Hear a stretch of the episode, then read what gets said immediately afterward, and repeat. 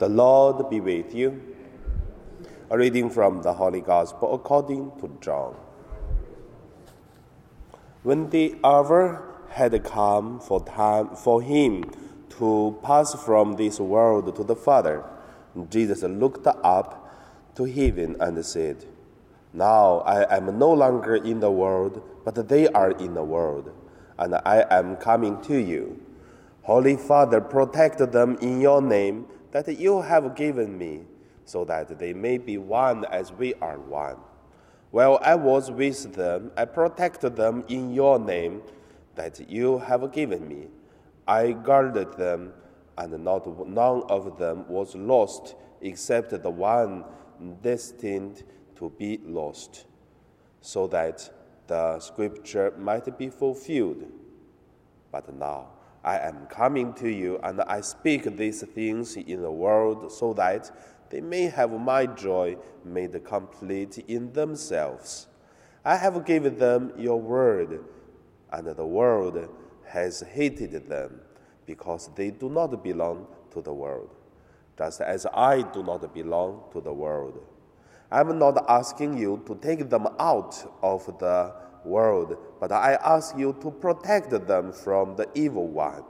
They do not belong to the world, just as I do not belong to the world. Sanctify them in the truth. Your word is truth. As you have sent me into the world, so I have sent them into the world, and for their sakes I sanctify myself, so that they also may be sanctified in truth. The Gospel of the Lord. So today, my meditation name is uh, Sanctify in Truth. That is what Jesus wish, because in the background of the gospel, we can see Jesus pray a lot at uh, the Gospel with John. At the end, in the gospel, Jesus said, and uh, and for their sakes I sanctify myself, so that they may also be sanctified in truth. The first, let us look at uh, protect them in your name. About the truth. So, what is truth? Who is truth? If we read the gospel, read the Bible, the book of the wisdom will tell us the only truth, the only wisdom, which is God. All other truth can be truth in this world, but the wisdom books tell us the only truth, the only wisdom is to know God and accept this God.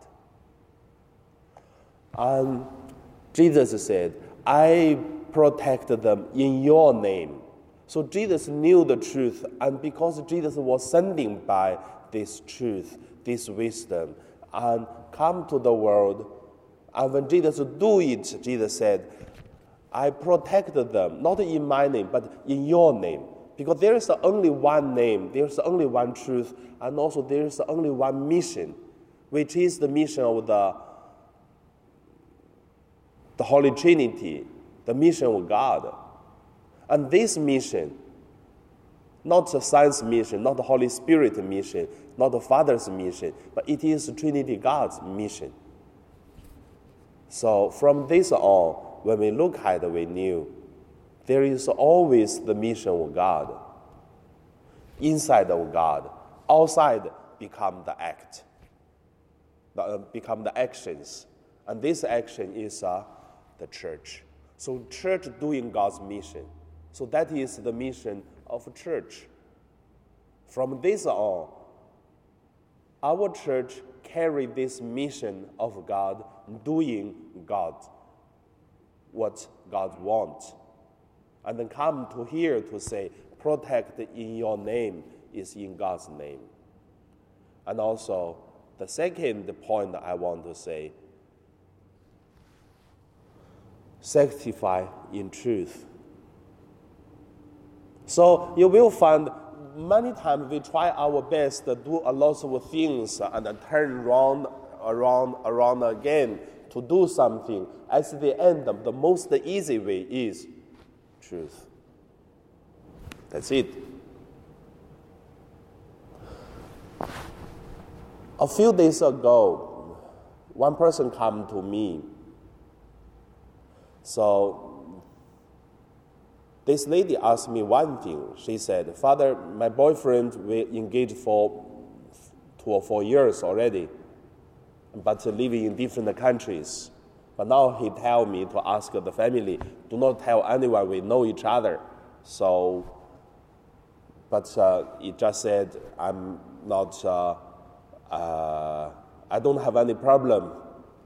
Not your fault, but it is the, the, the boy said it's all his fault. But do not let any, anyone know that they know each other, they are engaged, these kind of things. And then the, the, the, the lady asked me, What can I do? So I said two things.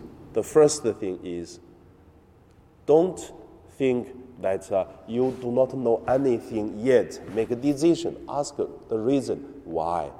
That is the truth. You don't know the truth, you already make a decision. How do you know that uh, what does this uh, boy started to request you such things, which is not the truth? That's the first. Second is both of you facing the challenge, whatever the challenge from another person or challenge from uh, whatever the things happen, doesn't matter. But once you know what is happened, what is the truth, and then you can fix the problem. If not, you only based on worry, based on the things. That is sanctified in truth. And in us, the same, I believe. When I'm doing the parish work in St. Joseph, I'm also looking for the truth. Not uh, the Henry, what does he like?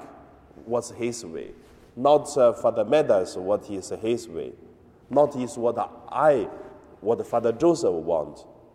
I go to ask the diocese, what is the diocese ask? What's the canon law asked? Then I do it. Without uh, Joseph, without, uh, or with Father Joseph, without the Father Joseph here, it doesn't matter. It's just according to the truth. If the person do it, it is good.